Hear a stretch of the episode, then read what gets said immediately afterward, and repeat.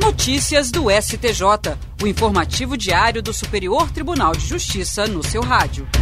Olá, eu sou o Tiago Gomide e este é o boletim com alguns destaques do STJ.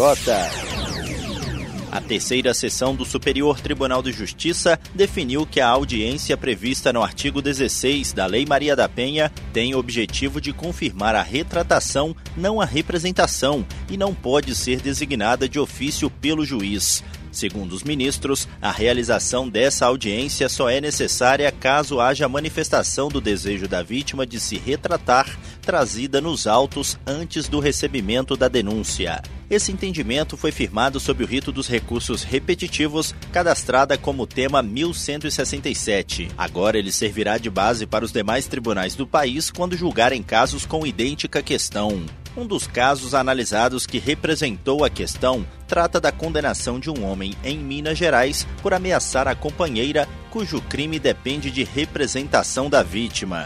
A defesa recorreu da decisão e o relator do recurso no Tribunal Estadual entendeu de ofício pela nulidade do processo diante da falta de designação da audiência que considerou obrigatória. O Ministério Público de Minas Gerais recorreu ao STJ. O colegiado da terceira sessão deu provimento ao recurso especial, cassou o acórdão que decretou de ofício a nulidade do processo a partir da denúncia para que o julgamento em segunda instância prossiga com a análise das demais teses defensivas.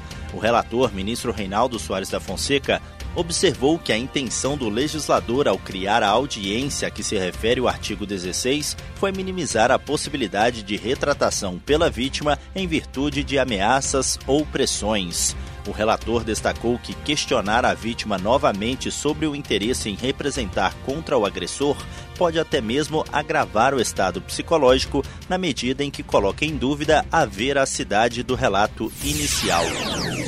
A terceira turma do Superior Tribunal de Justiça decidiu que não são devidos honorários de sucumbência em procedimento de jurisdição voluntária quando a parte reconcorda com o pedido do autor, mas formula pedido autônomo. O caso analisado teve origem quando dois homens ajuizaram ação requerendo a extinção dos condomínios sobre os imóveis que mantêm com duas irmãs e a alienação judicial dos bens. Os autores ainda pediram, em caso de resistência ao pedido, que a parte que se opusesse à extinção condominial fosse condenada a pagar custas e honorários sucumbenciais. Após a citação, as irmãs protocolaram petição na qual concordaram com a alienação judicial dos imóveis, mas pediram que o juízo determinasse a prestação de contas da administração desses bens. O juízo de primeiro grau condenou as irmãs a arcarem com as custas e demais despesas processuais, incluindo os honorários advocatícios do procurador dos autores. A condenação foi confirmada pelo Tribunal de Justiça de Minas Gerais. No STJ, o colegiado da terceira turma deu parcial provimento ao recurso especial para afastar a condenação das irmãs a pagar honorários de sucumbência.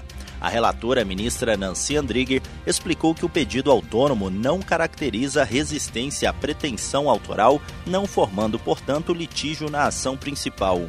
E por isso, segundo a ministra, não enseja a condenação de pagar honorários sucumbenciais.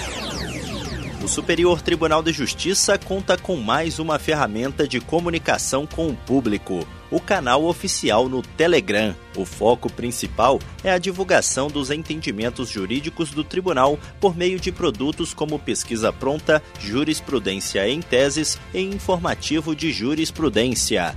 O canal também informará o usuário sobre novidades na área de precedentes qualificados, como os recursos repetitivos e sobre assuntos de interesse geral, a exemplo de mudanças no horário de atendimento e outras notícias relevantes. No canal do STJ no Telegram, o público encontrará todos os produtos de divulgação da jurisprudência, inclusive o boletim de precedentes, organizados em ordem cronológica para facilitar a consulta.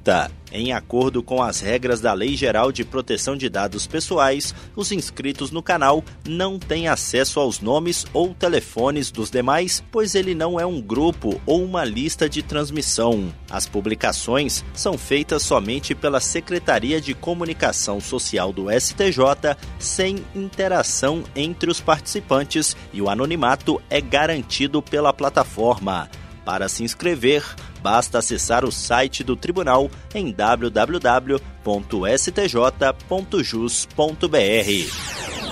E esse foi o Notícias do STJ de hoje. Se quiser ouvir mais, basta acessar soundcloud.com/stj notícias. Até a próxima. Notícias do STJ, uma produção da Secretaria de Comunicação Social do Superior Tribunal de Justiça.